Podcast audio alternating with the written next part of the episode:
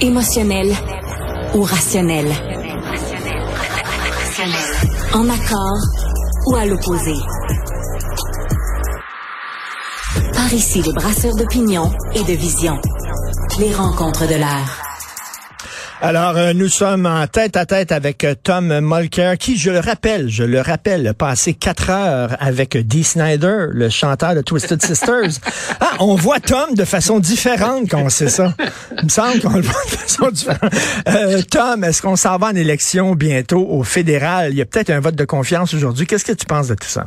Ben oui, tu sais, euh, première, première journée euh, du printemps, puis euh, tout d'un coup, il y a toutes sortes de voyants rouges sur le tableau de bord. On a Trump qui va peut-être se faire arrêter. On a un budget à Québec. Et oui, ça se peut qu'à Ottawa, on ait un vote de confiance aujourd'hui. Bon.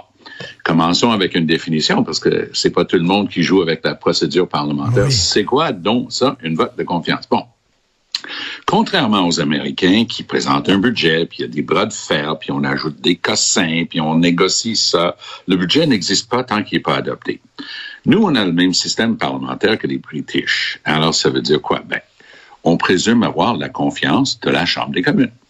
Donc, on présente un budget. Christian Freeland va se lever dans quelques jours à 4 heures d'après-midi. Dès qu'elle lit le budget, les fonctionnaires ont le droit de commencer à dépenser en fonction du budget parce qu'il est présumé adopté. Hop hmm. là, si jamais le budget est battu, le gouvernement tombe parce que la Chambre vient de dire on n'a pas confiance dans ce gouvernement. OK. C'est ça une motion de confiance. Jagmeet Singh a signé il y a un an, presque jour pour jour, hier c'était l'anniversaire, il a signé une entente de confiance et de fourniture d'argent avec les libéraux. Voulant dire quoi? À chaque fois qu'il y a un vote dit de confiance, Singh a dit, je vote avec vous autres. Donc hier, il y avait une sorte pourquoi, de Pourquoi il veut voter avec le, Parti libéral? Pourquoi il veut pas aller en élection? Parce qu'il sait que ses scores seraient, seraient pas bons s'il va en élection. C'est pour ça. Il n'y a pas un sou à la banque et son score serait très difficile parce que les libéraux vont parler avec les Canadiens et dire, on a un carnivore qui se mmh, cache mmh, derrière mmh, les rideaux qui s'appelle Pierre Poilievre. On vous a déjà dit ça pour Scheer parce qu'il était contre le choix des femmes euh, en matière de, reproduction.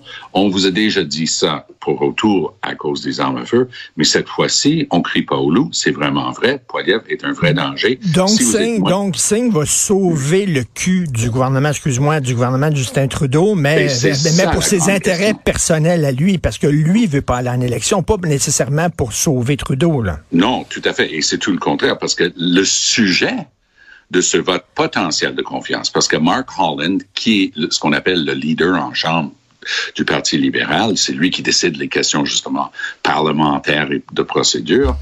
Lui a dit hier, ça se peut qu'on décide que le vote sur. Alors, c'est quoi le sujet?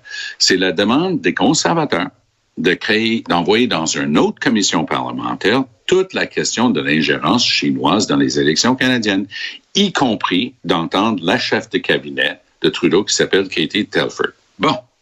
Alors ça, c'est le sujet. Ils ont fait leur hmm. motion hier. Ils sont en train intelligemment d'utiliser les quelques outils dans leur coffre à outils de partis d'opposition.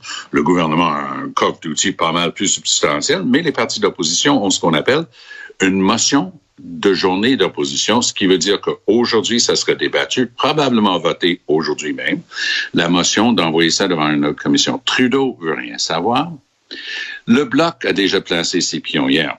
Le chef du bloc hier pouvait pas être plus clair. Yves-François Blanchette dit, moi là, c'est crucial qu'on aille au fond de cette histoire-là. Il posait justement à l'avance l'indication que le bloc va voter avec les conservateurs pour qu'au moins on fasse ce travail-là en attendant que David Johnston euh, pond euh, sa réponse à Trudeau.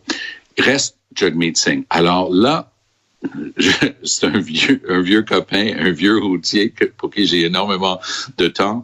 Mais mon, mon, ami Alexandre Boulris a fait une excellente imitation d'un bretzel hier en essayant de parler en chambre, disant que c'était très important d'aller au fond de l'histoire de la Chine, mais peut-être pas nécessairement. Bah, bah, bah. Lui, de la même manière que Blanchette signalait, moi je vais voter avec les conservateurs, lui gardait la porte bien ouverte de voter avec les libéraux pour sauver leur fun, comme vous dites si bien. Donc, journée intéressante à Québec avec le budget, journée importante ben à New York avec notre ami Trump, mais vraiment, gardez un demi-regard sur la chaîne parlementaire cet après-midi. Mais, mais, mais écoute, je reviens, je reviens sur ce qui se passe à Ottawa. Là. Bon, les conservateurs voudraient là, entendre en commission parlementaire la chef de cabinet euh, du de Justin Trudeau. Est-ce que selon toi, c'est nécessaire, c'est vraiment, ce serait important de le faire ou c'est de la petite politique, c'est qu'ils veulent squeezer Trudeau dans un coin? Qu'est-ce que tu en penses de ça? Les deux, mon colonel. c'est extrêmement important. C'est le fondement même d'une démocratie.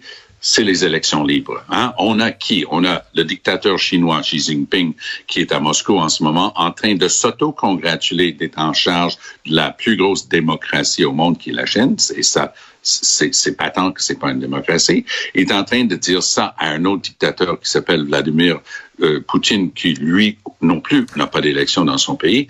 Il se donne la main disant, nous, on est les vraies démocraties, puis on va écraser l'Ouest. Bon, ça commence bien avec le, le cornflakes le matin. Donc, c'est là où on est rendu sur la planète. C'est-à-dire, il y a une force mm. vive, forte, plein d'argent, bien roulé, qui est en train de se battre contre les démocraties, pas avec des armes, sauf euh, la, guerre illégale de la Russie en Ukraine, mais d'une manière générale, ils ont compris que la bedaine molle de la démocratie, c'est les élections.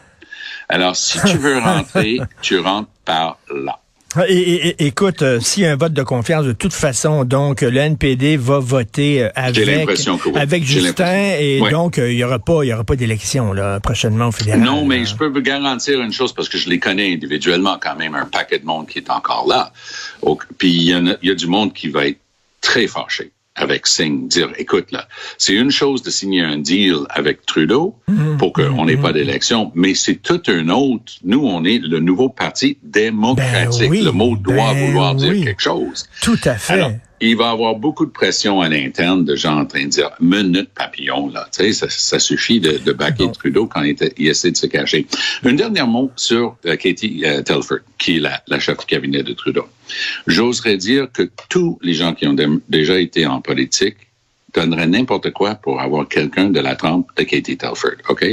C'est un operator à un niveau qu'on voit jamais. Une femme brillante, incroyablement structurée, avec une mémoire d'éléphant qui est capable de regarder des yeux tout autour de la tête. Elle, voit tout arriver, elle bloque, elle défend Trudeau depuis le jour J. C'est elle qui a fait sa course à la chefferie. Elle le connaît depuis toujours. Elle connaît ses travers, mais c'est elle la, la basse insoupçonnée. Hmm. Tu te souviens de ce hmm. gars-là qui a utilisé des termes assez misogynes à l'égard de Mélanie Joly la semaine dernière, Michael Cooper, on en avait parlé avec Jean-François. Tu sais, ah ouais, je suis sûr que les Chinois ont peur de toi. Parenthèse, ma petite fille. Tu sais, ça, c'est le genre de gars. Il a essayé ça avec Katie Telford et elle en a fait une bouchée. Ce gars-là arrive mal préparé. Il avait lu, évidemment, il avait fait sa recherche. Il avait regardé en ligne qu'elle avait assisté à telle réunion dans tel pays avec telle autre personne. Puis c'était son grand moment family prix. Ah ah! Je vous ai eu. Alors, euh, elle, elle, avec tellement d'aplomb, puis elle parle, euh, c'est une fille de Toronto, mais elle parle parfaitement le français. Et euh, elle, elle, maîtrise tout ce qui est au Parlement. Elle le regarde. L'échange est en anglais. Je, voulais juste mentionner que ça fait partie d'elle. Elle le regarde et dit, non, vous avez tort. Il dit, ben non, je, je l'ai lu, vous étiez là. Elle dit, non, j'ai jamais assisté à ça, puis j'ai jamais été dans ce pays-là de ma vie. Hmm. Et sans broncher. Et là, il a, avoir l'air fou, ça existe en politique. Avoir l'air aussi fou que ça, a rarement vu ça de ma ben, vie. Ce gars-là, au lieu de prendre son trou, il, il ressort comme on a vu la semaine dernière. Lui, ce gars-là est un embarras majeur pour les conservateurs. Et c'est pour ça, justement, il, il enverrait cette question-là, pas devant le comité ou ce gars-là, mais le président du comité, gouvernement minoritaire, il y a des présidents des partis d'opposition, des comités parlementaires. C'est un gars qui s'appelle John Brassard. Lui aussi, il parle français, malgré le, mm-hmm. nom un peu alambiqué. Et euh, lui, là, c'est un gars super solide. Si ça va devant son comité, Là, les conservateurs vont avoir un parti plaisir. C'est pour ça que Trudeau se, bat comme un diable dans l'eau bénite pour pas y aller. OK. Écoute, Trump, euh, écoute, ça va peut-être te surprendre ce que je vais dire, euh, Tom, ou peut-être tu es d'accord avec moi. moi, je rêve de voir Trump me noter. Je rêve de le voir me noter, mais pour son rôle qu'il a joué le 6 janvier 2021 lors de l'assaut sur le Capitole, pas, pas, pas parce qu'il a payé une porn star. Est-ce qu'on veut vraiment créer une crise politique nationale avec des gens qui vont sortir dans la rue lourdement armés pour une niaiserie pareille? Es-tu d'accord avec moi? OK je suis complètement d'accord. Ah Alors, pour que les gens comprennent l'histoire, c'est 130 000 US, on va dire 200 000 Canadiens, qui auraient été payés à ce porn star, Stormy Daniels, qui aurait eu une liaison avec Donald Trump. Elle a eu la gentillesse d'expliquer avec ses propres images à quoi ressemblaient les parties intimes de Trump. On se souviendra de, tous de ça aussi. Elle essayait de vendre son histoire à une revue, une tabloïd euh, à sensation qui s'appelle National Enquirer. Ce qu'elle savait pas, c'est qu'elle était en train d'essayer de parler avec un des meilleurs amis de Donald Trump, qui était le propriétaire du National Enquirer. Donc, lui, il sonne l'alerte. L'avocat de Trump, à l'époque, Michael Cohen, prend 130 000 dollars de ses propres avoirs, le donne au porn star pour acheter ce qu'on appelle un non-disclosure agreement, une entente de non-divulgation. Bon, très bien. Ça pouvait rester là, mais évidemment, elle voulait faire un petit peu plus. Là, tout d'un coup, Hein, le, procureur de la couronne dans ces places-là, ok, on appelle ça le district attorney de New York, ces personnes-là sont des élus. Puis New York, pas plus démocrate que New York. Alors lui et sa prédécesseur, euh, ils talonnent Trump non-stop. Alors, tantôt, c'était pour des fling-flang avec son empire financier. Mm. la compagnie a été condamnée. Tantôt, c'est pour ça. Alors, tout d'un coup, cette somme-là serait devenue une contribution électorale déguisé et illégal. OK. C'est là où je rejoins ce que tu viens de dire, Richard. Si ils vont clencher Trump, c'est pour sa conspiration ben de, de sédition pour faire tomber le gouvernement des États-Unis, pas parce qu'il a sorti son morceau avec une porn star. Mais ils vont dire, ils vont dire, Tom, on fait ce qu'on peut. Là. Al Capone, il n'a pas été en prison pour meurtre, il est en prison parce qu'il n'a pas payé ses impôts. Qu'est-ce que tu veux? On, on le squeeze comme on peut. Si on peut avoir ça, tu sais. S'ils étaient en train de squeezer avec une chance réelle de réussite pour produire le résultat, je veux bien. Rappelle-toi toujours que c'est le même Trump qui s'est vanté qu'il pouvait tuer quelqu'un dans la rue à New York et il n'aura jamais de plainte contre lui. Incroyable, hein? Incroyable. Oui, il s'est vanté de ça. Mhm.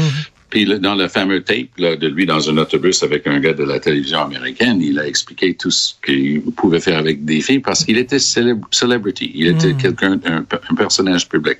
Donc lui il a toujours joué là-dessus. Que quand tu es une personnalité publique, tout, est permis, puis il en a de toute évidence pleinement profité. Mais c'est pas ça l'histoire. Je suis complètement d'accord avec toi. Clenche-le ben oui. pour avoir fomenté une émeute par des niaiseux. Six autres, là, des Oath Keepers condamnés hier, ils vont faire de la prison longtemps, ces, ces génies Parce que si on le menote, là, il va avoir une crise aux États-Unis, c'est sûr. Ça gagne de coucou autour, là, qui sont lourdement armés, c'est certain. Tant qu'à faire une crise, fais-le pour quelque chose qui vaut la peine. Ce que j'ai compris hier, par contre, je suis pas sûr que ça va arriver, parce que être inculpé, ça se peut. Mais, Le, problème pour, euh, pour les forces de l'ordre, c'est que le témoin clé, qui est Michael Cohen, euh, même si les démocrates sont très heureux que maintenant il parle contre Trump, son propre avocat, parce que Cohen, évidemment, avec tous ses déboires devant la justice, était obligé lui aussi d'avoir un avocat. Mm. Alors, son avocat va parler au grand jury à New York. Et pourquoi? Parce que Cohen avait déjà dit dans une autre procédure, non, non, je lui, je lui demande plus de respecter le secret avocat-client. Ah bon, très bien. Et ce gars-là, dans ce que j'ai lu dans les journaux de New York en fin de semaine, lui dit, j'ai des choses à dire au grand jury qu'ils ont intérêt à savoir sur Michael Cohen. Donc moi, j'ai l'impression que le témoin vedette du parquet, hein, on va l'appeler comme ça, du District Attorney de New York, pense qu'ils vont commencer à avoir des doutes. Et, et d'accord avec toi, clenche-le pour quelque chose de ben sérieux, pas pour des niaiseries. Tout à fait. Et euh, bon, le budget, écoute, euh, rapidement, est-ce qu'on va avoir des baisses d'impôts? Euh, je pense que oui. Hein? C'est certain qu'on va avoir des baisses d'impôts. Les gens qui gagnent 100 000 par année vont avoir tout proche de 1000 dollars de réduction par année. et ce qui est intéressant, parce que quelqu'un dans cette catégorie-là m'a dit récemment, tu sais, quand ils donnent des chèques, nous, on est exclus Alors, pour une fois, on va avoir au moins en réduction d'impôts un petit peu notre partie, et parce que nous aussi, on a de l'inflation. C'est intéressant comme observation.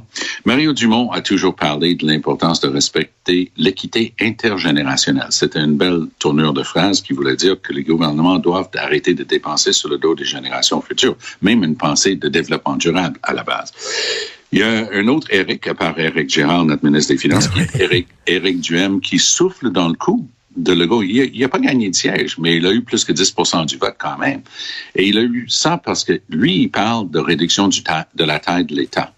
Et ça, c'est un des hmm. thèmes de, ADQ, de Dumont et ainsi de suite. Donc, si la CAQ est supposée d'être le successeur de l'ADQ, il faudrait qu'il commence à regarder ça et ça commence justement aujourd'hui. Ben, hâte de voir ça. Et est-ce que ça te choque? Est-ce que ça te choque qu'il n'ait pas acheté de nouveaux souliers? Non, mais j'étais un peu surpris d'une chose, parce que, euh, bon, il, il, achète pas de nouveaux souliers, très bien, il rompt avec une tradition, pourquoi pas.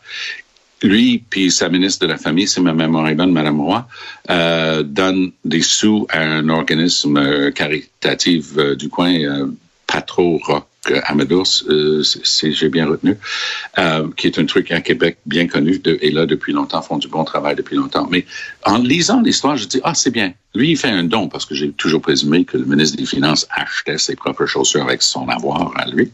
Et là, je dis, ah, c'est bien. Ils mettent la, la, main dans la poche. La somme était 5 000 Puis en lisant un petit peu plus loin, je dis, hop, c'est à même leur budget discrétionnaire. Moi, je veux ah bien, j'enlève rien à, la bonne pensée, mais si quelqu'un ben va... oui je vais parler de mon impression, je ne parle pas des autres. Mon impression, c'est qu'il avait mis sa main dans sa poche, il a dit, moi, je vais faire un don à cette œuvre de charité.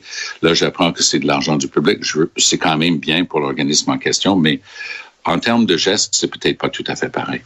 Merci. Écoute, on se laisse sur une chanson de ton très bon ami qu'on avait, on avait en tête ce matin, Tom, lorsqu'on a lu que les coûts euh, du, tunnel Louis-Polyte Lafontaine ont explosé. Ça va coûter un milliard de plus. C'est ça oh, qu'on pensait. C'est ça qu'on pensait. C'est donc exigeant. Salut.